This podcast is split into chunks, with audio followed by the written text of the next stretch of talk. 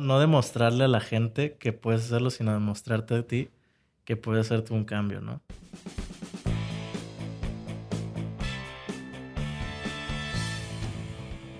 Bienvenidos a Crear o Morir, el podcast donde platicamos con personas que se han atrevido a crear su propia forma de ver el mundo. Esto sin morir en el intento. Este miércoles tenemos el gusto de platicar con Walter Daniel Mata Martínez, fundador de Was Company, empresa que busca impactar de forma innovadora la producción de materiales de construcción, basándose en mezclas químicas de polímeros sintéticos reciclados. En el episodio, Walter nos estará contando un poco de forma más técnica todo su emprendimiento. Walter estudió la carrera de creación de negocios e innovación empresarial en la Universidad de Monterrey, de la cual recientemente se graduó. Y hago énfasis en esto porque Walter empezó su emprendimiento a sus cortos 17 años, buscando hacer un impacto positivo en la sociedad. Was Company ha sido seleccionada como una de las 80 empresas verdes en México por Cleantech Challenge México 2016, galardonada a la Medalla al Mérito Juventud Regia en el 2018, Top 10 Startup World Cup México 2019, segundo lugar Un Espacio por México 2019 por iOS Office, entre muchos otros logros y premios en su camino es por el gran impacto que ha tenido Was Company en tan corto tiempo que han tenido que expandir subdividiendo los roles de la empresa. O es la mejor forma que puedo describirlo. Estos son Polycreate, donde desarrollan materiales de construcción sustentables a base de compuestos de polímeros reciclados. M-Works, empoderamiento de comunidades y dignificación de viviendas con materiales de construcción sustentables. Y Polycreate, la parte creativa de todo esto, donde hacen accesorios, reconocimientos y diseños de interiores, hasta finalmente pasarlos a la impresión 3D. En nuestra plática, Walter nos cuenta su experiencia en sus distintas etapas de la vida, cómo fue su formación y esa hambre por siempre estar metido en todas las actividades posibles, lo que lo llevó a crear su propio camino. Esto mejorando la calidad de las personas, pero mejor aún enseñando que no necesita ser un genio para emprender. Sin más, comenzamos. Bienvenido Walter, muchas gracias por eh, darnos un poco de tu tiempo. La verdad, antes que todo, te quiero agradecer bastante tu proactividad. Apenas te mandé un mensaje por Instagram, tú me dijiste, claro, te ayudo en el podcast, cuenta conmigo en un episodio. Primero que todo, gracias por estar con nosotros. hombre, gracias a ti, Chema. Oye, Walter, mira, quisiera empezar platicando contigo quién es Walter. O sea, antes de empezar y meternos en todo tu proyecto, en las conferencias que estás dando actualmente, quiero que me cuentes quién eres tú. Pues principalmente eh, soy un ser humano. Claro. soy Walter Mato, tengo 22 años. Me acabo de graduar de creación de negocios y innovación empresarial. Y pues ahorita me dedico a emprender, ¿no? Emprender un cambio, un impacto social entre la gente entre la gente. O sea, es un accountability. Ya vamos a llegar a eso, pero sí. perfecto. Entonces, acabas de graduarte de la carrera este hace un, prácticamente unos meses. Hace dos semanas. Hace dos semanas. O sea, sí, sí, la ceremonia fue hace dos semanas, la entrega de papeles y ya hace poco. Oye, ¿y siempre tuviste estas ganas de emprender o de dónde nace? Porque, digo, tienes 22 años, has estado ganando en concursos desde, lo, desde el 2017, 2016, pero ¿de dónde nace primeramente esas ganas de, emprender? ¿Siempre has tenido eso? Eh, yo creo, sí, yo creo que empecé desde chiquito. Mira, te platico. Fácil y rápido. Yo era, yo era bulleado. ok, yo también, no te preocupes. Eh, era una persona muy gordita este, obviamente querida entre personas, pero sí era bulleado en ciertos aspectos. Pero eso me llevó a ser un poco más introvertido, pero una parte positiva fue que me cuestionaba en mi parte. ¿Quién soy yo? Ah, ¿Quién soy yo? ¿Por qué estoy aquí? ¿Por qué estoy así? Y entonces de ahí empecé a nacer yo a hacer un, un preguntón, ¿no? Pero a mí, hacia mí. Entonces, ¿para qué? Para conocerme. Y después de eso me empecé a superar en cuestión de ya sea en mi físico, con la gente, empecé a interactuar más, ya me valía lo que la gente decía. Entonces de ahí ya empezaba el camino de, de la superación, ¿no? Ya me había conocido de la superación. Y en parte mi familia también es muy mucho de ayudar, ¿no? O sea, tengo una familia de muchos valores, ya sea de mi familia de mi papá, de mi mamá, también. Una historia es que fueron familias de bajos recursos y después lograron ser familias de, pues ya viviendo en Estados Unidos, viviendo muy bien, gracias a Dios. Y de ahí también empezó yo el, el compararme y querer ser como ellos, ¿no? Ser diferente, ser... Aunque yo tuviera muchos recursos en cuestión de ellos en su pasado, yo de cierta manera buscaba de que superarme aún más, ¿no? Superar lo que ya tenía o lo que no tenía. Entonces, también va de eso. Y otra parte fue la de yo involucrarme en la, en área religiosa, catolicismo, en misiones, ¿no?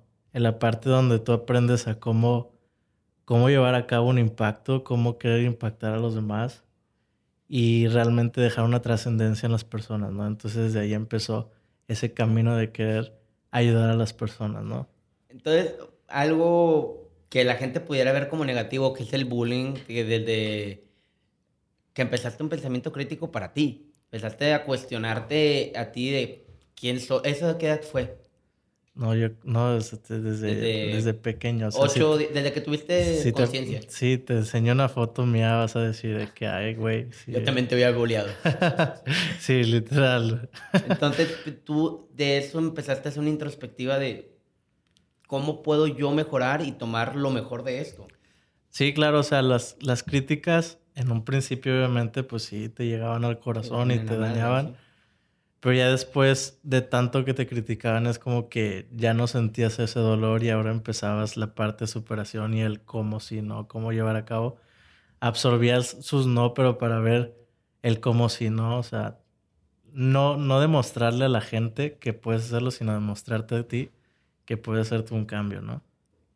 Qué fregón, o sea, que tengas esa mentalidad. y lo dices ahorita que tienes 22, pero no un, un niño de 8 años, 10 eh, años. Mira, no te digo que lo pensaba así, pero de cierta manera lo empecé a hacer y hoy me, me pongo a pensar que lo hice sin, sin estar consciente, ¿sabes? Porque, no, o sea, obviamente a esa edad pues no, tienes, la habilidad, pero en parte pues te van haciendo, tú no te das cuenta hasta que llegas a chis. O sea, porque hice eso desde niño, ahora entiendo por qué estoy, estoy así y estoy aquí, ¿sabes? Sí, es más fácil ver la, la imagen de adelante hacia atrás, o sea, conectar los puntos viendo en retrospectiva y decir, ahora entiendo por qué estoy en este camino. Ajá, sí, sí, sí. O sea, muchas cosas no sabes cómo las estás haciendo y por qué, pero al último, al final, o en una etapa donde estás más consciente, lo analizas y ya lo profundizas. Entonces, tus padres fueron impulsándose poco a poco y eso es lo que te empezó a inspirar. Sí, bueno, te, te platico más por mi abuelo, es Camilo Martínez. Él vivía en Tamaulipas. Una historia muy breve. Tenía una familia muy grande, falleció su abuelita se quedaron con su papá. Su papá encontró otra esposa con otros hijos y la esposa no quería a sus hermanos y a él. ¿Sí? Entonces empezó un, un dilema de que la esposa les enseñaba al, papá de mi abuelo porque nosotros, que, bueno, sus hermanos y ellos se portaban mal, ¿no? Entonces desde ahí empezó a, a ser negativo el papá con, con ellos, con, con la familia. Y mi abuelo nos, nos, pues no entendía por qué y tuvo que salirse de la casa a los 12 años. Y de ahí empezó a ganar dinero para darle de comer a sus hermanos, porque había veces que ni el papá le daba, ¿no? Entonces, por cuestiones como esa, pues mi abuelo tuvo que salirse, digo, desde muy joven, desde muy adolescente. Y de ahí empezó a aprender al fracaso, ¿no? Se metió en una pandilla, tiene tatuajes de pandilla, si lo ves. Cositas así, pero que hoy en día, o sea, si tú lo conoces, tiene, tiene 80 años, me sigue cargando. Es una persona muy trabajadora. Él aprendió en la juventud de, sobre carpintería y todo eso, de la madera. Hace figuras de madera y todo. Y en Estados Unidos se ganó una oportunidad muy grande que, que pues allá todos de madera, ¿no? Entonces allá todos amaban sus diseños, sus, sus esculturas y de ahí empezó el, ese cambio. Y entonces yo lo analicé y dije, quiero ser como abuelito, ¿no? O sea, sin tener nada de cómo logró estar donde está. O sea, una vez nos dijo de que, adivinen cuánto vale esta puerta de madera. Una puerta muy sencilla. Y nosotros de que, no, pues 100 dólares, 200, 500, mil. No, esta vale como 100 o 150 mil dólares. ¿Pero qué tiene la puerta o por qué? Porque está hecho a mano, o sea, es de madera, no sé qué era, caoba, todo eso, y el hecho a mano y allá valoran las cosas.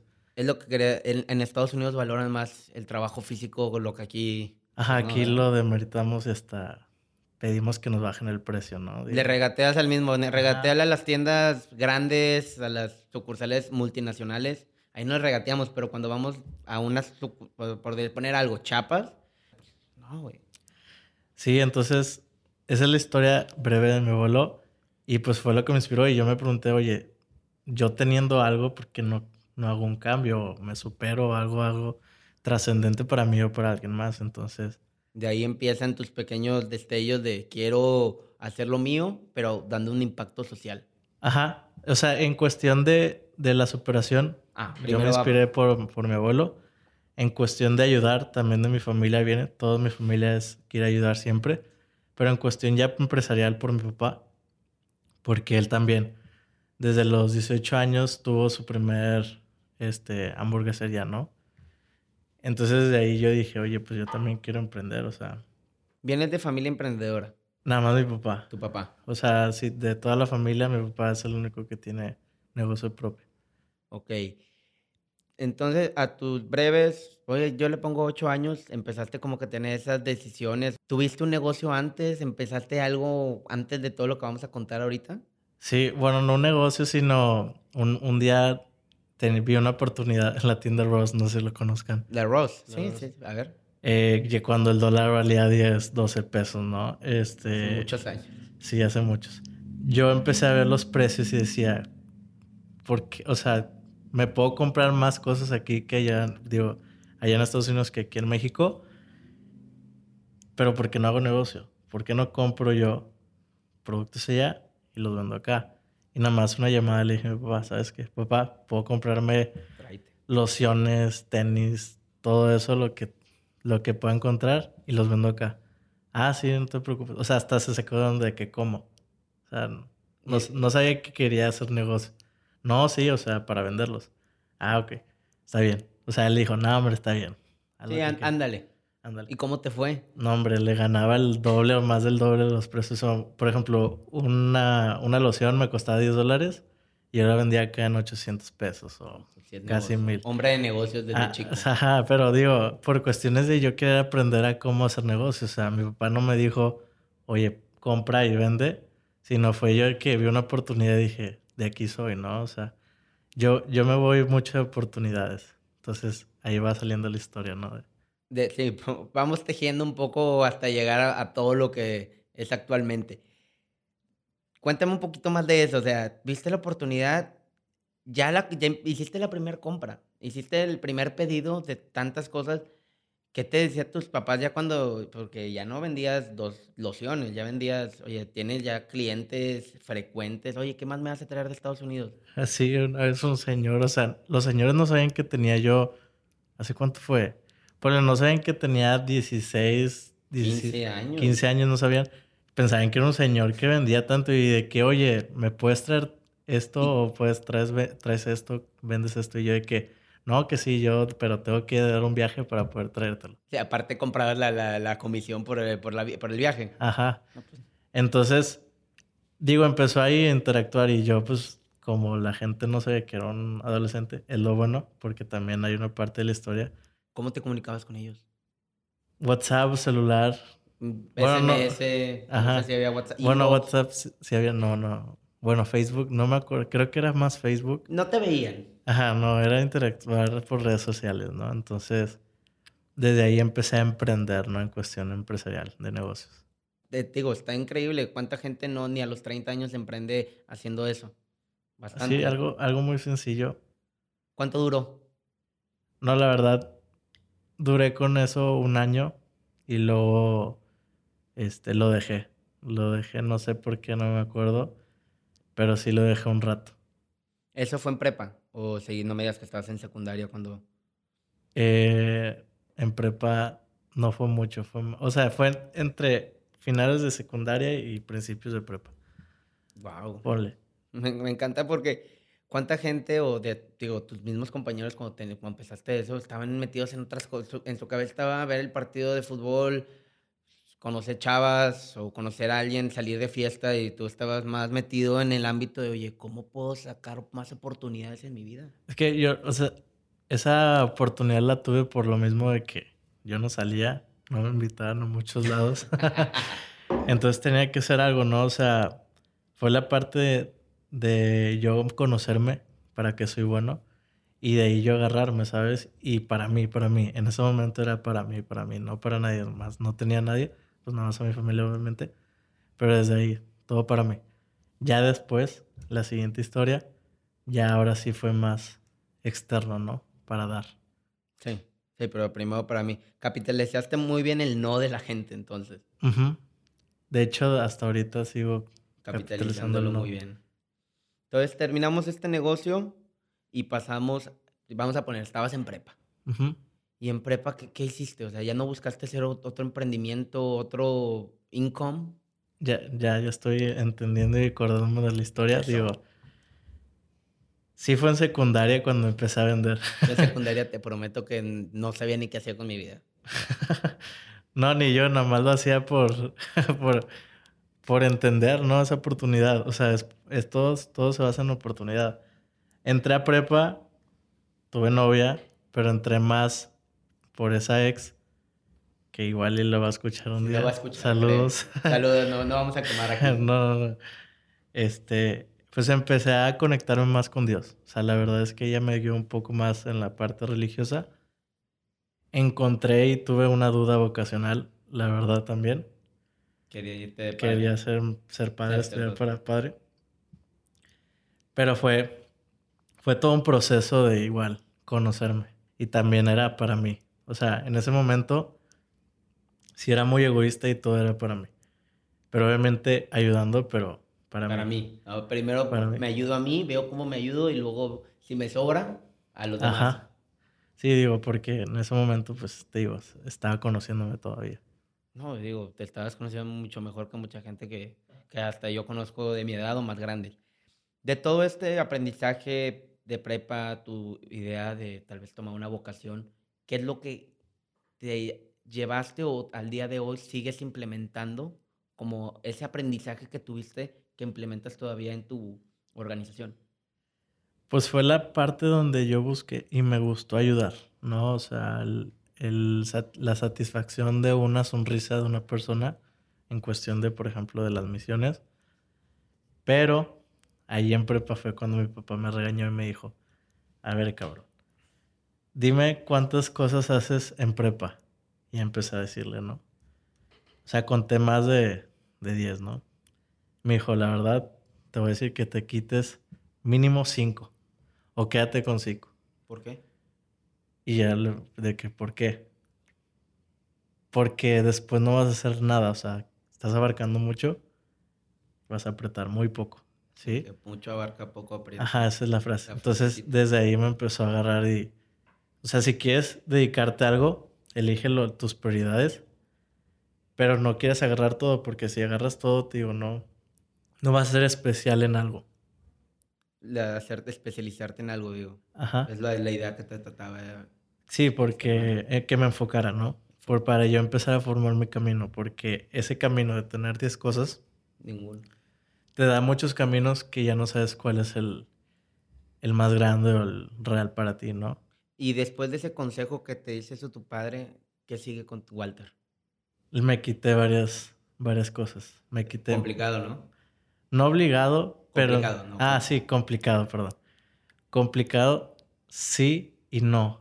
Porque después de ahí me empecé a dar cuenta de que, que, que realmente es lo que más me gustaba, ¿no? O realmente qué es lo que necesitaba en esos momentos. Entonces... ¿Con qué te quedaste? O sea, ¿con qué, qué era lo que más te llenaba? Porque siento que eran piezas claves para lo que eres hoy. Era mi ex. ok. ¿Te quedaste o te lo quitaste? No, lo, que, lo quedé, lo quedé. Ok, ok, ok. Ya valió. Se prendió esto. No, no, no. Eh, no, lo siento por mencionar mucho, pero es una gran persona. La saludo desde aquí. Em, la religión. Perfecto. Creer, o sea, tener una creencia.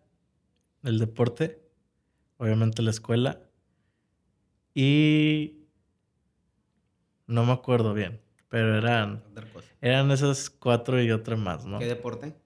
Fútbol, soccer. O sea, jugaba fútbol, soccer. Este. ¿Qué posición? Digo, perdóname, me voy a desviar un poquito nada más. Eh, muchos me conocen de central, pero también de contención. Yo también. Excelente. Bueno, vamos a retomar. Ya elegiste tus cinco cosas y te manos a la obra. Eso ya estabas acabando prepa. Era como mediados y al final de prepa. Mediados al final. Pues sí, ya empezar a decidir qué voy a estudiar, dónde lo voy a estudiar, voy a tener una beca, no voy a tener una beca. Estudio aquí, estudio allá. Sí, o sea, empecé ya a priorizar y la, te digo que fue la escuela que, que también lo puso en los primeros cinco.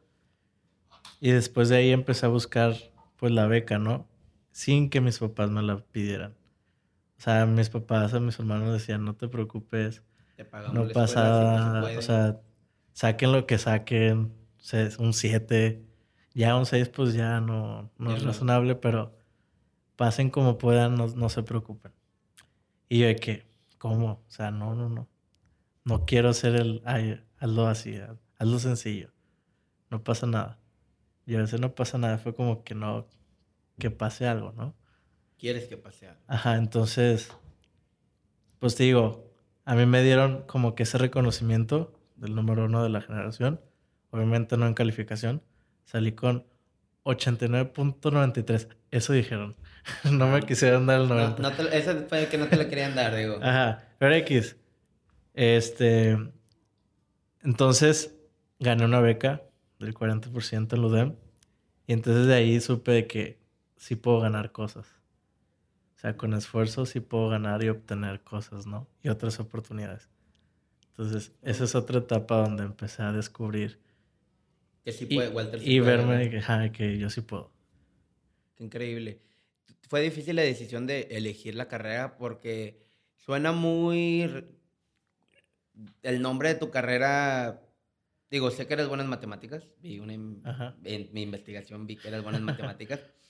¿Por qué decidiste esa carrera? O sea, ¿qué, qué te llamó, qué te apasionó en, en, esa decisión? ¿Tenías otras? Sí, mira, de hecho, yo ya había hasta inscrito mis materias, o más bien el director de economía, ah, ya había escrito mis materias. Y la última semana le dije que no, que me voy a creación de negocios. Todo porque yo quería, ahora sí ya quería emprender, quería hacer mi propio negocio.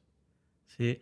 Entonces, yo hablando con este director le dije, oye, estudiando economía puedo hacer negocios. Y decía, no, que sí, pero ves más acá, acá, acá. Y yo, ah, bueno, me gusta. Pues tengo la parte científica de la ciencia de economía y aparte puedo emprender. Pero luego, al último conocí esta carrera que literalmente era, fue nueva cuando yo entré y se especializaba en eso. O sea, tú al final sales con un negocio. Va. Así te la vendieron. Yo quiero. Sí, la última semana. Y, el gancho, ese fue el gancho que te dijeron, sí, sí quiero eso. Ajá.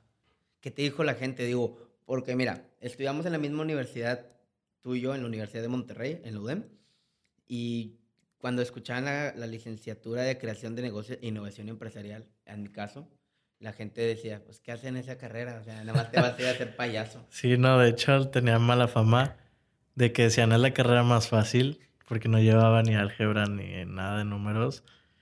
Van puros mis reyes o... Niño que no quiere hacer nada. Ajá, digo, sin ofender a nadie, no se ganchen. Eh, pero sí, o sea, tenía mala fama. Hasta que después empecé yo a ayudar a la carrera a darle fama de este emprendedor ganó esto, ganó esto, ganó esto. ¿Tú le diste esa, esa, esa, carrera, esa importancia, ese peso? La, la, verdad no te puedo asegurar que sí fui yo, pero fui parte de lo que fue el renombre de la carrera y la universidad en cuestión de emprendimiento. Porque sí te aseguro que fui el primero en emprender en cosas disruptivas. O sea, había varios que tenían su negocio, pero digo, sin demeritar nada, pero en cuestión de que el impacto que generabas en la gente, que oye, se puede hacer esto, oye, lo que has hecho, oye, estos premios, ya es como que... Ya, ya tienes algo, un papelito que te dice, oye, mira todo lo que he hecho y gracias a la carrera que, que elegí. No es una carrera patito, ajá, por llamarle de alguna forma. Ajá, y de ahí me empezaron a agarrar la directora, la incubadora, de que vamos a hacer tu promoción, me promocionaron al UDM, me sacaron un video. Este, Vamos un poco atrás. Entraste a la carrera, te engancharon con el, vas a salir con tu empresa, día uno de clases. ¿Cómo fue? O sea, ¿de dónde nació ahora sí, ahora sí. ahora sí todo este proyecto que, que has llevado? Un, un saludo al profesor Juanjo, Juan José Martínez. Él fue el que también me abrió la cabeza para poder emprender. Y la primera clase, este, a mediados del semestre, del semestre nos, nos, dijeron, nos dijo Juanjo, eh, quiero que propongan un proyecto sostenible para, para el UDEM. Mm, No importa lo que sea, propongan algo. Y ese es su proyecto final Sostenible. sostenible y hasta, hasta era examen final. Y pues yo como no conocía a nadie, y te digo, era, era muy introvertido, solo conocía a un amigo que era Sebastián Limón, que era de la prepa, era como que nos quedamos los, los sobrantes, ¿no? Leftovers. O eh. sea, de que, ¿quién no tiene equipo? Levantamos los dos ya todos hicieron equipo de que, bueno, tú, tú, los que no, no hicieron Ajá, de equipo, que júntense. júntense. Sí. Y pues nosotros Bien de que, bueno, pues no pasa nada, vamos a darle. Ya me pasaba en prepa, no pasa nada, pues vamos a darle, ¿no? Y fíjate que fuimos los seleccionados y que le gustó al área de sostenibilidad en aplicar nuestro proyecto. El proyecto consistía en pagar el estacionamiento con botellas PET. O sea, en vez de, obviamente, dinero, tú recolectabas y lo llevabas a, a nosotros y nosotros te ayudamos a pagar el, el ticket. Al área de sostenibilidad le interesó mucho, quisimos implementarlo, vimos la viabilidad. El detalle es que el estacionamiento lo tiene una empresa privada. Este. Y pues. Las trabas legales, sí, sí entiendo. ajá, y el- los intereses. Sí queremos, pero pues no soy yo. Pero no nos vamos a meter en ese tema porque si no, no sí. acabamos y... Sí, entonces te digo, desde ahí empecé a emprender de manera sostenible. Y ese proyecto me ayudó a abrirme más la cabeza y el gusto de, de qué es el reciclaje. Tiempo es el reciclaje. Ayudar otra cosa de- después viene. El reciclaje. Entonces desde ahí literalmente me gustó tanto esa parte y día y noche y día y noche empecé a investigar qué es el reciclaje, cómo se recicla. Qué, o sea, ahí me empezaron a decir, investiga de qué, qué hacen los otros países para reciclar. Entonces yo, o sea, te juro que no salía en fines para poder investigar y llenarme de esa información. Así pasé, yo creo que unos un mes, dos meses. Y luego encontré un científico japonés que, que hacía biocombustible con plástico, plásticos reciclados, literal, o sea, hacía gasolina para carros. Él había creado la maquinaria. Entonces, en cuestión de eso, pues yo la verdad es que cuando veo una oportunidad no la dejo ir. Y yo fui directo y le mandé un correo de que, hi, my name is Walter. Y así un correo largo de que estoy interesado en bla, bla, bla, bla. Ya me contesta. Tuvimos una llamada muy breve. Estuvo muy difícil porque el inglés estaba muy difícil. Esa persona que contactaste, me imagino que en su área era una persona que tenía varias credenciales, Era un científico. Ya con premios y todo. Ajá, quiero- tenía que- sus patentes y todo. Y yo le hablé y me valió. y- Es lo que quiero, es lo, esa, esa parte, o sea, dijiste, pues, quién sabe si me vaya a pelar o no, Ajá. quién sabe si me vaya a contestar, pero yo aviento la bola. Sí, es que sí, mucha gente se detiene por eso, digo, fue lo mismo, digo, voy a meter aquí mi cuchara contigo, o sea, no sé si me vas a contestar o no, me habían contado de ti varias personas que ya te conocen, dije, por si sí o por si no, y me contestaste y digo, sigo Hombre, agradecido. gracias a ti, no, de, de con confianza, cualquiera que quiera hablarme, estoy dispuesto. Pero sí, o sea, yo veo una oportunidad y me vale quién sea y cómo me vea y yo le tiro lo que quiero decirle. Si le interesa, qué bueno. Si, le, si no le interesa, qué bueno. O sea, hay oportunidades. O sea, no es que se te cierre una puerta. Cuando se te cierra una, se abren más. Es un refrán. Pero bueno, entonces, ya lo contacté y luego me dice, si tú me, me aseguras que tú puedes recolectar estos plásticos, que son los que más existen y aquí en México, hago que tú seas mi primer distribuidor de las máquinas en México. Y yo, no, qué chingón. Empecé a hacer un equipo de que, oigan, vamos a hacer esto, ya tengo contacto, bla, bla. Y ahí empecé a estudiar todo el modelo de negocio que se tiene que hacer, la investigación, todo eso. Entré a un concurso, Cleantech Challenge México, con, este, con este producto. Y ahí aprendí a que también, si no tienes nada, no vayas. Si no tienes nada bien armado, no es.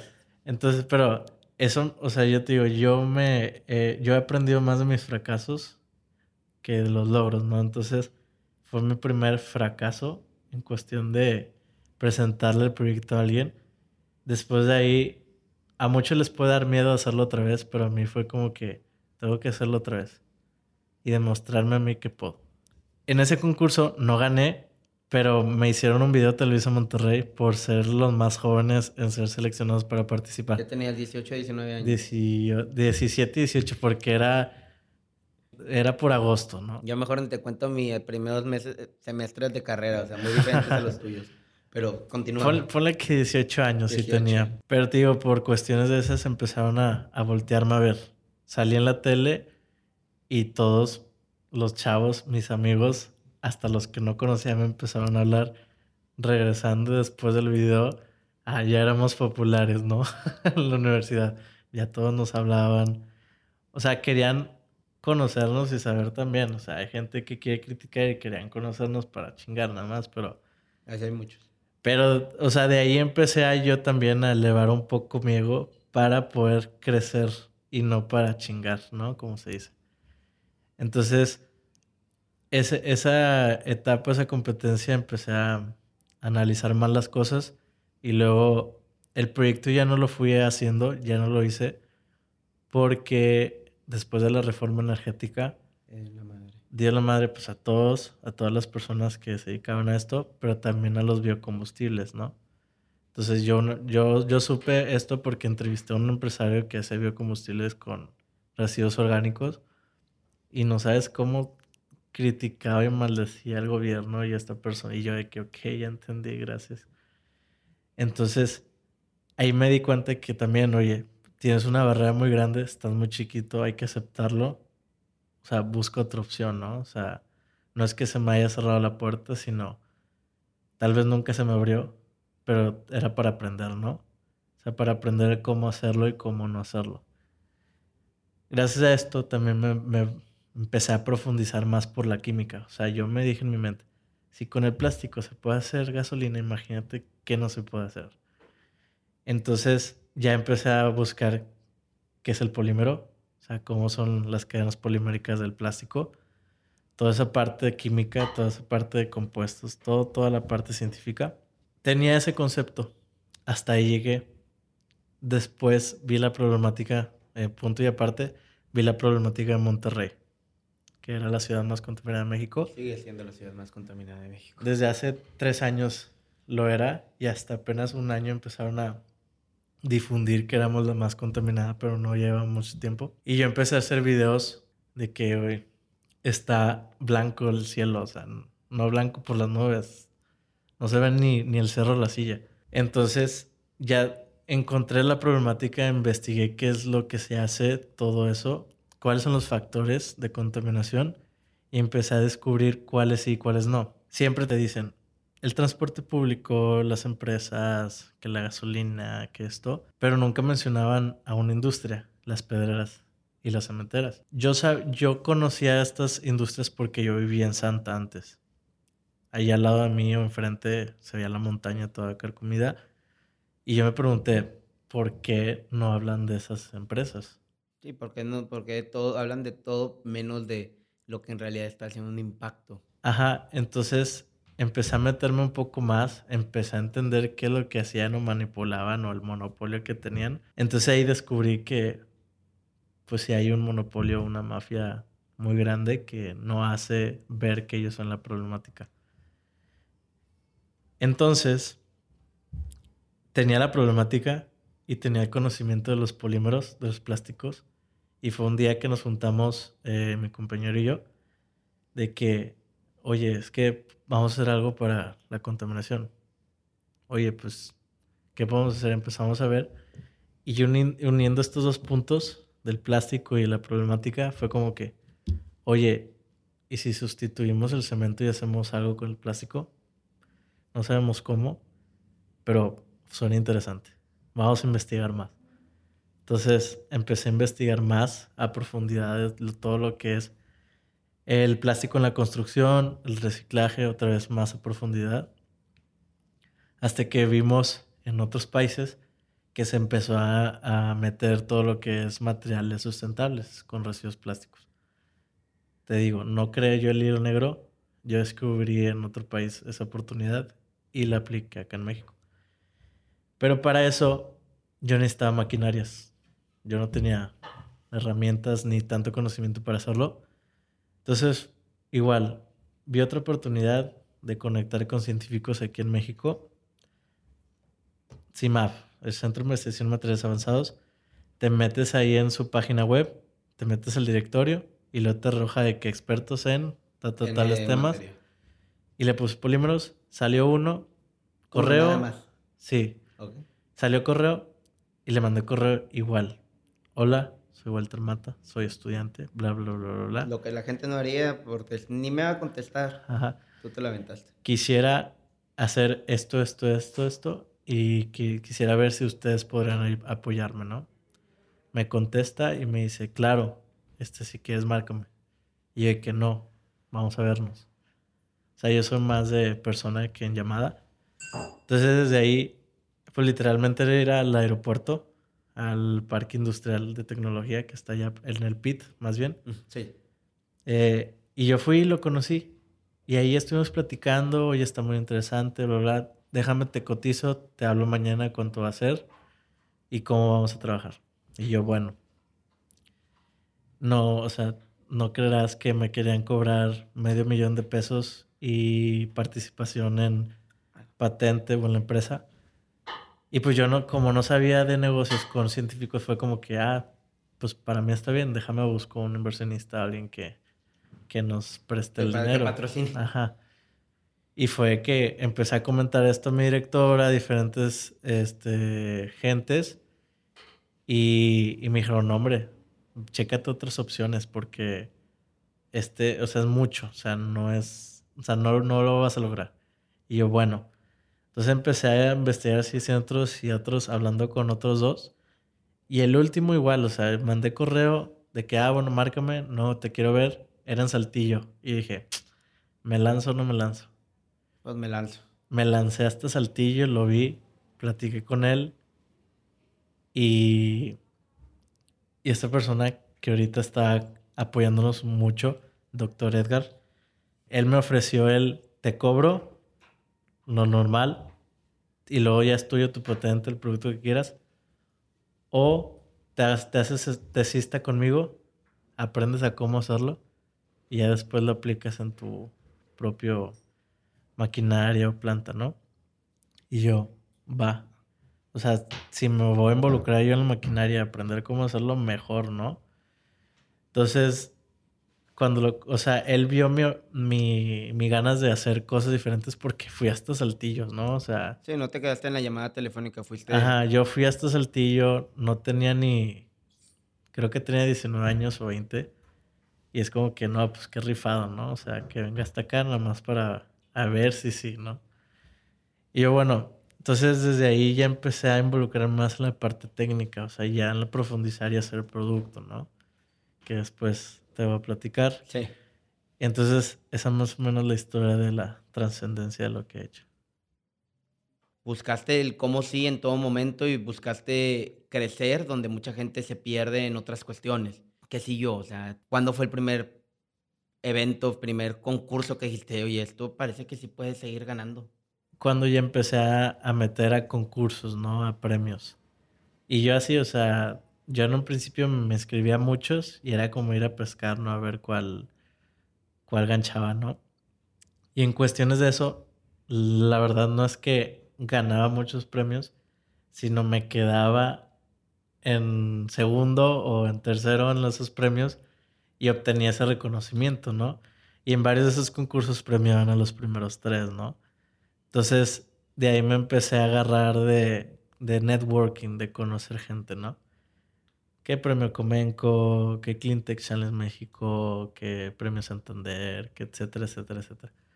Empecé a llenarme de mucho conocimiento de otras personas, empresas, todo eso. Y yo me empecé a formar más por la idea de la conexión o el networking puede ser una oportunidad para mí muy grande, porque sé que yo solo no voy a poder. Y luego de ahí después pasé a la necesito un equipo. Si regresamos a la historia de cuando empezamos, éramos tres, Walter, Adrián y Sebastián, y así fue como empezó, ¿no? Después participamos en Clint Challenge y teníamos que ponerle un nombre formal. Sí, no nada más que suene bonito, sino que más.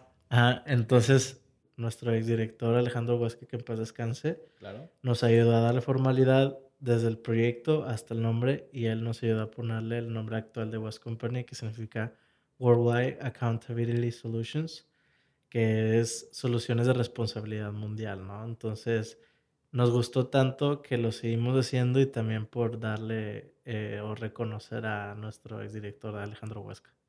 Sí, porque, pero fue complicado hacer el juego de palabras, o sea, cómo elegirlas, ya, tienes, ya tienes tu nombre y decir, bueno, ahora, ¿qué, qué significa, cabrón? Pues de hecho, cuando tuvimos junta con Alejandro Huesca, este, pues ya le comenté eso del nombre, quería darle una formalidad y, y luego, luego él hace cuenta que es, imagínense que él viendo, pensando en qué nombre ponerle y luego fue que W Worldwide, ¿ok? ¿Lo quieres hacer mundial? Sí, ok. Y luego a account, eh, empezó así a pensar y, literalmente no se tardó nada y ya dijo, ya está, Worldwide Accountability Solutions, Solutions y yo de que, a huevo, ya. Ahí quedó, ya. Ahí quedó. Este, porque también estamos muy presionados porque el día siguiente tenemos que mandar el formulario lleno, ¿no? Entonces como que, ok, ok, si quedó chido, vamos a hacerlo, Y sigue hasta la fecha. Y sigue hasta la fecha, ¿no? Porque me gustó tanto a mí y también por dejar el, o sea, ese recuerdo de Alejandro Huesca. Aparte de, de lo que están haciendo, también está haciendo fundas.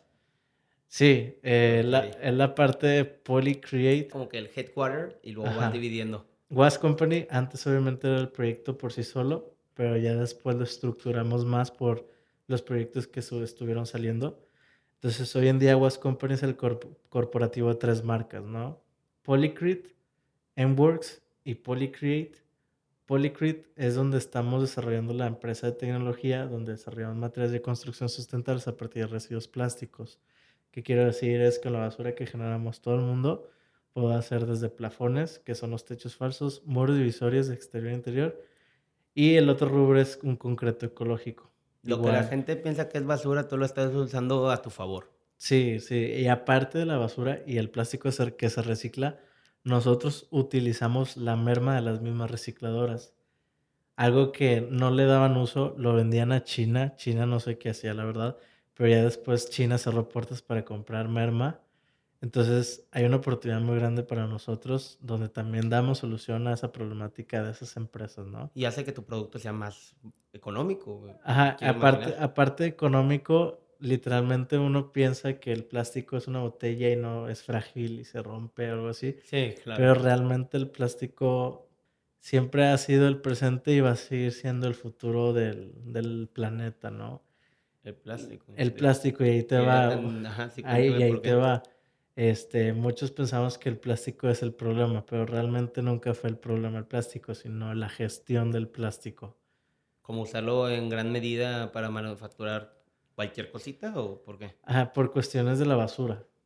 De que el plástico genera, obviamente, la basura plástica, pero realmente el plástico no es el problema, es, fue, fuimos nosotros por la gestión porque no, no estudiamos o no implementamos esa recolección, reciclaje antes de lanzar el producto, ¿no? Entonces empezó a producirse para sustituir el vidrio, por ejemplo, la botella, se empezó a hacer porque es más ligero, no se rompía y podía aguantar este, mucho tiempo la bebida o el agua o la comida que querías tener ahí, ¿no? Y entonces ahí empezó a generar la basura, la basura, la basura. Y ya cuando vieron que había un problemática, ahora se implementaron el reciclaje. Pero. Pues ya está, el daño está hecho. Ya está hecho. Entonces nosotros lo que buscamos es, obviamente, no sacar una nueva solución, sino lo que ya está dañado, este, solucionarlo, ¿no? Ahorita está mucho lo del bioplástico, el plástico biodegradable, etcétera pero realmente tenemos que solucionar el daño que ya hicimos. O sea, ¿por qué nos queremos adelantar algo si aún no estamos solucionando el presente, ¿sabes? O el, daño que el pasado hizo al presente y al futuro, ¿no? Entonces, es lo que nosotros queremos dar conciencia de que, güey, ya no pienses en tecnología ahorita para el futuro, hay que solucionarlo pronto porque se está, no se está muriendo el planeta, nosotros nos vamos a morir, el planeta va a seguir viviendo.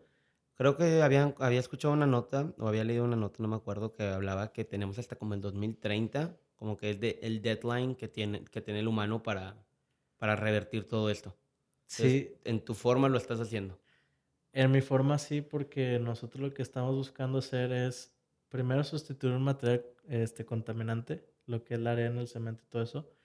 ¿Por qué sustituirlo? Porque, por ejemplo, la arena y la caliza y todos esos materiales vienen de los cerros y para sacarlo, pues haces explosiones, este, te lleva a los cerros y pues lastimas todo el ecosistema natural y animal, ¿no? Hay en ese presente. Y el uso de polímeros. Entonces, nosotros estamos atacando dos problemáticas, haciendo un producto para poder sustituir y reciclar la basura, ¿no? Entonces, de esa manera podemos este, combatir el cambio climático y aparte el daño que se le está haciendo a los océanos, que ahorita está en tendencia de cuidar el océano, que por el sargazo, que por los plásticos, que el, que el pescado se come el plástico y uno se lo come. y, y, luego ya nosotros ya tenemos microplásticos en nuestros en nuestro cuerpo y entonces ya se hace un, toda una historia. Pero nosotros estamos buscando atacar eso. O sea, que no afecte nada, pero obviamente es paso a paso, ¿no? Eso es por parte de Polycrit. Polycrit, sí. Ahora. Ahora la, la siguiente marca, Enworks, es la parte social. Este, yo soy muy social en cuestión de la historia que te he platicado. Entonces, ya teniendo el material, dije, oye, ¿le puedo dar el enfoque social a mi material? Entonces estamos investigando de que, oye, para hacer viviendas, oye, bibliotecas, escuelas, lo que sea. Identificamos que una de las partes fundamentales para el ser humano es tener un buen hogar digno, este, para poder crecer, ¿no? Crecer en valores, crecer tu familia, en educación, etcétera para formarte. Entonces, de ahí nosotros empezamos a buscar la, y planear la construcción de viviendas. Si Dios quiere, en julio ya vamos a poder construir la, la primera vivienda y biblioteca con nuestros materiales. Entonces, Works nace por esa necesidad de nosotros mismos. Mm, realmente no lo vimos antes por la sociedad, sino fue formando por los proyectos que salieron, empezaron a salir. Y después ya empezamos a estudiar la problemática, de lo social, de la vivienda, la falta de viviendas dignas aquí en México y en todo el mundo. Y luego ya la parte técnica, oye, si hago una vivienda, este, mis materiales, ¿qué propiedades va a dar esta vivienda? Pues súper económico, claro que sí. Es térmico, es resistente y si lo hablas para la Ciudad de México o lugares donde hay mucho terremoto, es altamente resistente a sismos. Y si lo hacemos con el sistema constructivo que estamos diseñando y creando, pues va a ser mucho mayor eficiencia en cuestión de que puedes construirlo en un día o en dos días. Porque antes no se, se, implementaba esto, porque ah, digo, lo digo en el sentido de si trae tan buenos resultados, ¿por qué nunca se ha buscado algo como lo que tú estás haciendo hasta ahora? Hay dos variantes. El monopolio, eh, el monopolio de las empresas de las construcciones y eh, la conciencia o el el conocimiento o el mal conocimiento de los plásticos, ¿no? Este, por ejemplo, el primer monopolio fue, o sea, realmente nosotros no hemos innovado en la construcción desde la década de los 800, 1800, 1900, porque después del adobe se pasó al cemento, al concreto, ¿no? Y de ahí seguimos con lo mismo, ¿sí? Igual, y si el sistema constructivo, pues el ladrillo, este, el pegamento, el cemento y el ladrillo, ¿no? O sea, para levantar los muros. Entonces, ¿qué está pasando ahora? Se está utilizando más el prefabricado, este, ya sea los muros, los plafones, todo eso, pero seguimos utilizando el mismo material. O sea, por ejemplo, ya el, muro prefabricado ya está hecho de cartón y yeso. Eso sí ya empieza a variar, pero sigue utilizando yeso que deriva de los cerros también. Pero, este, han implementado, por ejemplo, plafones de PVC. El problema es que el PVC es tóxico. Oh, este, ese, es otra de las de los conocimientos que tienen las, las, empresas y las personas, que el plástico obviamente unos se avientan o emiten gases, pero los que estamos utilizando nosotros, el material no emite gases tóxicos, son de los más este, saludables, entre comillas, en cuestión de polímeros. Pero sí, están utilizando poliuretano, PVC en la construcción y esos son los que más emiten gases. ¿Por qué se utiliza? Porque es un material muy fácil de, de utilizar o transformar y aparte económico, ¿no? O el poliuretano no es económico, pero tiene propiedades muy buenas, ¿no? Pero nosotros lo que estamos haciendo desde la parte química es combinar algo que fue un residuo con otro, o, obviamente otro aditivo que pueda estar en las regulaciones y todo eso es saludable, este, para poder aumentar sus propiedades, ya sea mecánicas o químicas, ¿no? En la parte constructiva. Este, y luego ya en la parte social, pues como te digo, las propiedades pueden ser desde, es, tiene aislante térmico, o sea, no le entra el frío el calor. Este, y aparte, pues tiene resistencias altas a, al sol, a los golpes, al terremoto, a la compresión, etcétera, ¿no? Wow, o sea, estás tratando de hacer la siguiente revolución en la construcción eh, que, se, que eh, tenemos desde 1800, 1900. Sí, este, en cuestión de material y de sistema constructivo, obviamente el sistema constructivo ya se está trabajando con nuevos sistemas constructivos, pero siguen utilizando los mismos materiales, ¿no? ¿Qué hay de nuevos materiales en concreto? No, pues que le pusieron un reforzante, le pusieron algo para que no se le dieran los hongos o un colorante para que sea un concreto blanco, no sé, ¿sabes? Pero realmente seguimos utilizando la arena y el cemento, ¿sabes? ¿Y qué está pasando? Pues nos estamos acabando los cerros. Este, entonces es una problemática muy grande a nivel mundial. Y si a mí me dices que no contaminan, que no es cierto lo que estoy diciendo, yo te digo, el concreto es el segundo material más utilizado del mundo. Dime si no afecta o no nuestro planeta. Solo por el consumo, la producción. Les den la madre. Oye, y pasando a la tercer sub corporativo dentro de, de la marca que tienes, que es la que me imagino que ahora todo el mundo esto va a empezar a usar en sus teléfonos. Ah, sí, es la tercera marca, eh, Polycreate. Polycreate. Es, la más nueva, ¿no? Es la más nueva, eh, salió este año. Eh, la diferencia de Polycreate y Polycreate, ¿no? Sí. Polycreate es por... Ajá. Pero obviamente no están vinculadas ninguna de las dos partes, pero para que se diferencien. La parte de Polycreate es como el polímero creativo, ¿no? Le quisimos poner en inglés. Poly de polymer y create de creación o creativo. Este, entonces estuvimos jugando obviamente con las palabras, pero la, necesidad de sacar esa marca fue para poder capitalizar eh, Polycrit y Enworth, la parte de tecnología y la parte social. ¿Por qué? Porque sabemos que obviamente la tecnología necesitas capital para seguir con el desarrollo. Y la parte social necesitas, pues no donativo, sino también capital para poder subsistir y poder impactar socialmente, ¿no? Entonces sacamos la marca y en esta marca estamos diseñando y haciendo productos, ya sea personalizados o directos, en cuestión como accesorios personales, fundas de celular y para las áreas empresariales, reconocimientos, medallas, trofeos, este, y ya nos estamos abriendo la parte inmobiliaria urbana, que quiere decir muebles, asientos, mesas de picnic, este, sillas para parques, hasta mandarnos al diseño interior y exterior, ¿no? Y todo esto con nuestro diseño de los materiales reciclados. Y todo esto una persona de... Es que me hago mucho énfasis en, en que mucha gente a, tu edad, cuando empezaban, pues, estábamos pensando en otras cosas, digo, y me incluyo en todo esto. ¿Qué te decía tanto la gente? O sea, cuando a tus 18, 17 años que empezaste a arrancar toda esta idea o este emprendimiento social sustentable, ¿qué te comentaba la gente de, de, esto? Mejor vente a salir, vámonos de fiesta o algo. Mira, te voy a platicar qué es lo que decían mis papás, qué es lo que decían mis amigos y qué es lo que decía la gente que al principio criticaba, ¿no? Al principio. Mi papá y mi mamá, pues me decían, sí, mijito, qué padre proyecto. Pensaban que era un proyecto de escuela, ¿no? Para sacar 10 en la clase, ¿verdad? Ajá, de que no, sí, está muy bien, qué padre, felicidades. Hasta que un día le, le dije a mi papá, papá, me hablaron de Ciudad de México, eh, la de Dow Chemical, una empresa que tenía un premio Dow, este, que soy finalista para competir por el premio y tener ciertos fondos y, y asesoramiento, etcétera. ¿Me acompañas?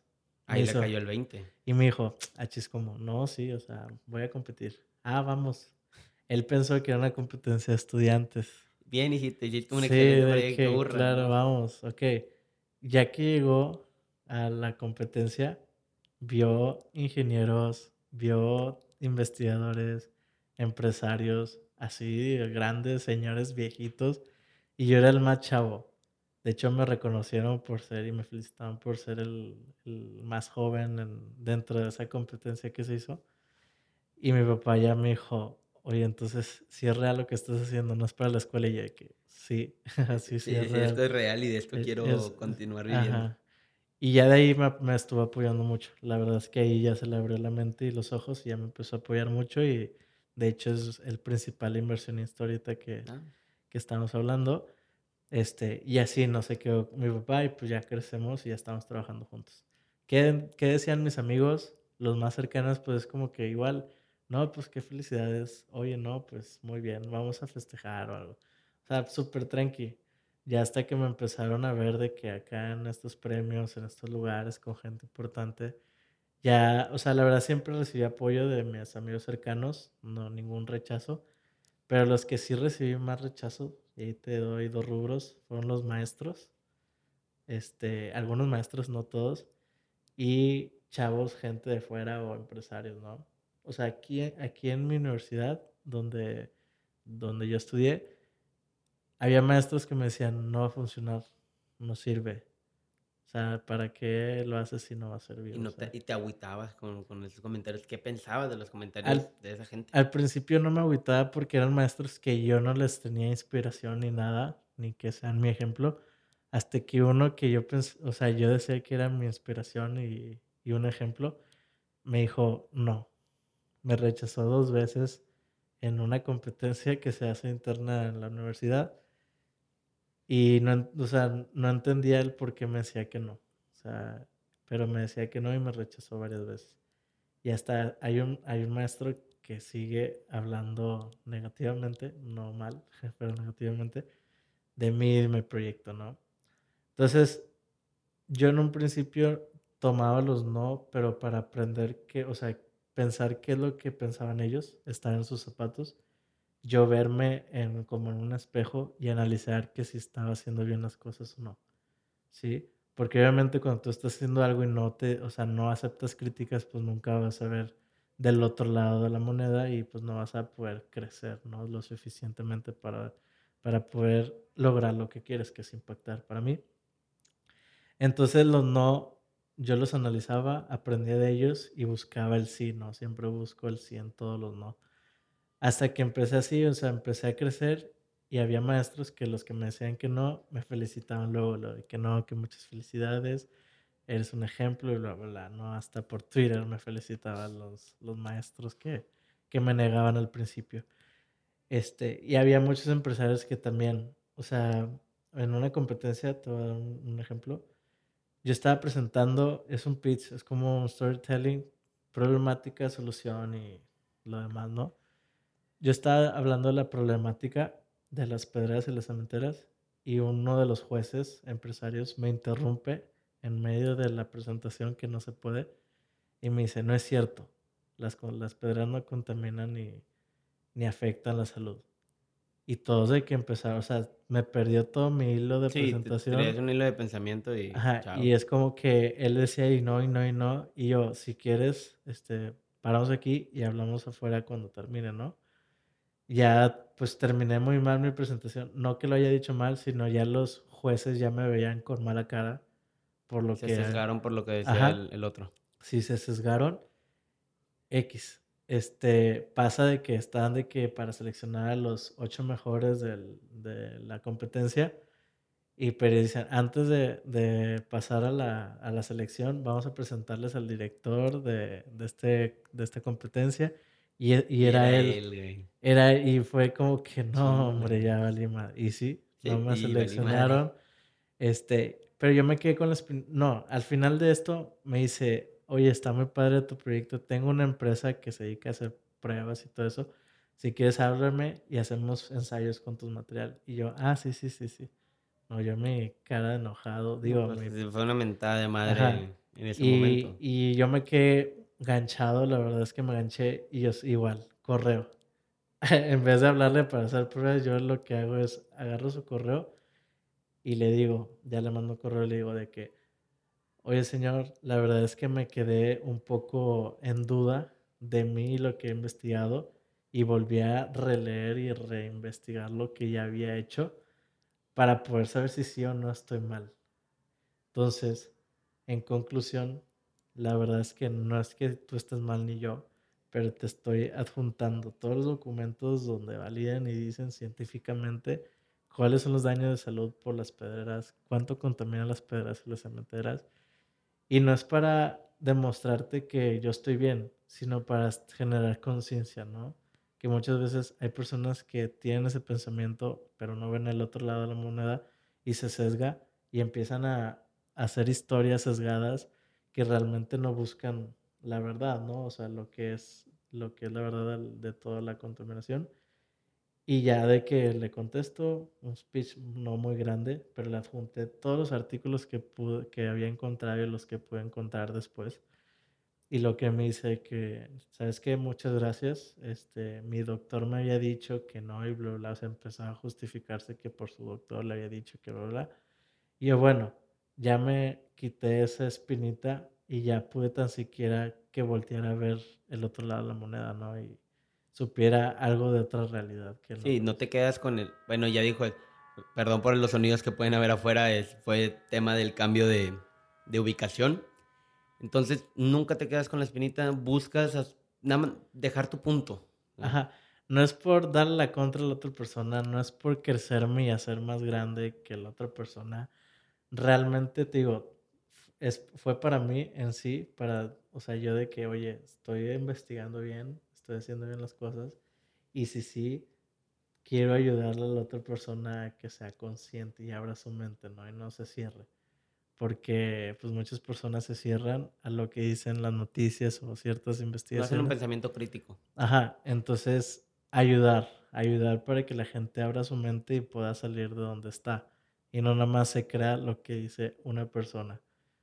Sino, yo, o sea, yo también, si yo te digo algo, obviamente no es que te lo diga 100% es válido, sino te lo digo y tú investiga quién más lo ha dicho para que tú digas, ah, ok. Entonces, o tienes relación o sí es cierto lo que está diciendo. Y está muy bien lo que tú dices, o sea, no nada más, o sea, a veces dicen, no me creas nada más lo que yo te digo, ve e investigalo. Ajá. Tampoco sé- no me sé toda la verdad, pero si, Sí, no, sí, y sí. si no me crees, ahí están todas mis fuentes. Tú te avalas por fuentes, me quiero imaginar. Sí, de hecho siempre digo, antes de hablar, este, en mi humilde opinión, este, lo que he investigado es esto, esto, esto. Entonces, con, co- como conclusión ya empiezo a dar mi, mi, mi, mi crítica, ¿no? En cuestión de eso, ¿no? Entonces, de esa manera he podido combatir con personas que, que no es que sean negativas, sino me dan la contra, pero yo para aprender desde su postura y analizar y ver cómo sí, o sea, dar la vuelta, brincarlo, hablar con él y pasar enfrente de él, o sea, diferentes maneras, ¿no? Chingón. Oye, Walter, la verdad, ya se ha alargado mucho este capítulo. Me encantaría seguir platicando contigo y te voy a espero poder tenerte más adelante en otro capítulo porque sé que siguen muchas cosas buenas para ti. Sé que sigues haciendo proyectos y conferencias que la verdad vamos a darnos el tiempo para tener otra plática juntos y hablar de eso. Claro. Y quería, antes de, de pasar a la siguiente parte, a la parte final de este capítulo, quiero hacer mucho énfasis de, tienes 22 años, estás saliendo hace dos semanas de, de carrera y todo lo que has logrado eh, por tu ímpetu, por no quedarte, como nos contabas, puede que no te conteste una persona, pero yo le mando el correo para chance y me contestan y, y te fue muy bien. Quería hacer mucho énfasis de esta parte para la gente que nos escuche y yo creo que ahorita con la siguiente parte, que es preguntas y respuestas. Aquí puedes hacer la pregunta que tú la respuesta que tú quieras, yo te pregunto y como tú quieras contestar. ¿Cuál ha sido el peor consejo que te han dado? No tengo como que un recuerdo del peor consejo, pero no es como el consejo, sino mi mayor fracaso fue mi mejor consejo, ¿no? A ver. Este, el primero, que no ir si no estás preparado a la competencia, por ejemplo.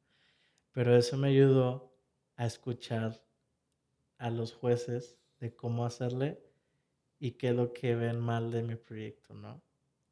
Entonces, todas las críticas yo las veía como algo positivo para mí, para aprender y llenarme de conocimientos y poder crecer. Y también yo decir, oye, entonces estoy haciendo bien las cosas, ¿no? Entonces, por cuestiones como mal consejo, según yo de mi parte, así que tú digas, ah, este fue el que me marcó, no he tenido, pero pues te hago un refrán de, de la relación de que el fracaso, a pesar de que muchos podemos pensar que es algo negativo, hay que ver el lado positivo, ¿no?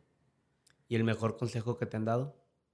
Mm, es difícil porque todos los consejos para mí han sido muy buenos, pero el que se me viene a la mía es si lo vas a hacer algo con corazón. Y ya el añadido es no lo hagas por dinero, porque el dinero, aunque te da muchas cosas, no te da la felicidad. Pero cuando haces algo con corazón y con amor, ya sea un proyecto, una tarea, lo que sea, pues te va a dar gusto hacerlo. Ya no lo vas a ver como un trabajo, lo vas a ver como un gusto, como una pasión, como si fueras a jugar fútbol, como si fueras a ver tu equipo favorito, ¿no? O sea, esa adrenalina o esa que te pone la piel chinita por querer hacerlo, ¿no? Hacer, hacer ese proyecto, hacer lo que estás haciendo. Entonces, hacer las cosas con amor y no por dinero. ¿Qué significa para Walter el éxito? Este sí lo tengo muy claro en mi cabeza. Te voy a dar dos, dos frases. Es la, la, primera, la que siempre traigo en mi mente, que el éxito no sea, más bien, yo lo digo así, que el éxito no sea el dinero, sino la cantidad y calidad de vidas de personas que apoyé. O sea, en cuestión de a cuántas personas puedo apoyar, ese es mi éxito. Y el otro éxito antes de llegar al impacto es, el éxito se obtiene cuando te lanzas con miedo, o sea, te lanzas y con miedo al vacío, ¿no? O sea, el éxito ya lo lograste cuando haces las cosas y con miedo. O sea, si tienes miedo, tienes que hacerlo y eso ya es éxito para mí, ¿no? sea, en cuestión de que, por ejemplo, a mí hace poco, bueno, de chiquito, en las montañas rusas yo me ahogué. O sea, se me fue el aire o la presión, no sé, pero estuve ahí como 20, bueno, 5 minutos ahogándome. Me dio un trauma y ya... y, no, sí, y ya últimamente hace unos años me volví a subir a uno, pero obviamente para, para superar la parte esa, ¿no? ¿Por qué? Porque yo mismo me decía, oye, si lo voy a hacer y conmigo tengo que hacerlo, o sea, para superarlo. Entonces, pues me lancé a una montaña rusa y me lancé a cosas así. Y pues ya gracias a Dios ya superé ese, a pesar de tantos años que pasaron, ya lo superé. Pero porque ahora sí estoy pensando que para mí el éxito es hacer las cosas y con miedo, ¿sabes? Si pudieras tener una plática con el Walter de cuando era bulleado, cuando tenía como 8 o 10 años, ¿qué consejo le darías o qué le dirías, mejor dicho? Yo le diría, sigue así, sigue siendo el niño que eres y el niño risueño, el, niño feliz, el, el niño que le valía madres lo que decía la gente. O sea, yo le, yo le diría así, así, porque la verdad es que muchos o sea, hay preguntas como esas que ¿qué le aconsejarías al niño, de, a tu niño antes? Yo le diría, yo no lo aconsejaría, le diría, sigue así, vas en buen camino. O sea, no hay nada que cambiar. O sea, porque gracias a Dios no me ha pasado nada por decisiones mías, cosas malas. Sigue así, vas, vas muy bien. A pesar de todos los errores o fracasos que, que obtengas, sigue así. Los vas a convertir en aprendizaje. Ajá. Y por último, ¿qué, ¿qué le aconsejarías o qué consejo le das a la gente que nos está escuchando, pero a los que van a empezar? O sea, tienen tu edad o más chicos, más grandes, pero que quieren empezar algo, ¿qué les dirías? Mira, hay una conferencia y un tema que lo, lo, digo mucho es, no necesitas ser un genio para crear o emprender algo. Básicamente, lo que hablo, tengo un artículo también, no, no tengo videos grabados de la conferencia, pero son tres puntos importantes es conócete, acéptate y supérate. En cuestión de conócete tus virtudes, tus debilidades, tus oportunidades. Acepta lo que eres, ya sea en tu cuerpo físico, tu entorno, dónde naciste, tu familia, todo eso. Para cuando ya lo conoces y lo aceptas, ya puedes dar el brinco a la superación. Ahora sí que, oye, tengo esto y quiero tener esto. Ya lo conozco, ya lo acepto, ahora puedo hacer algo para poder superarlo, ¿no?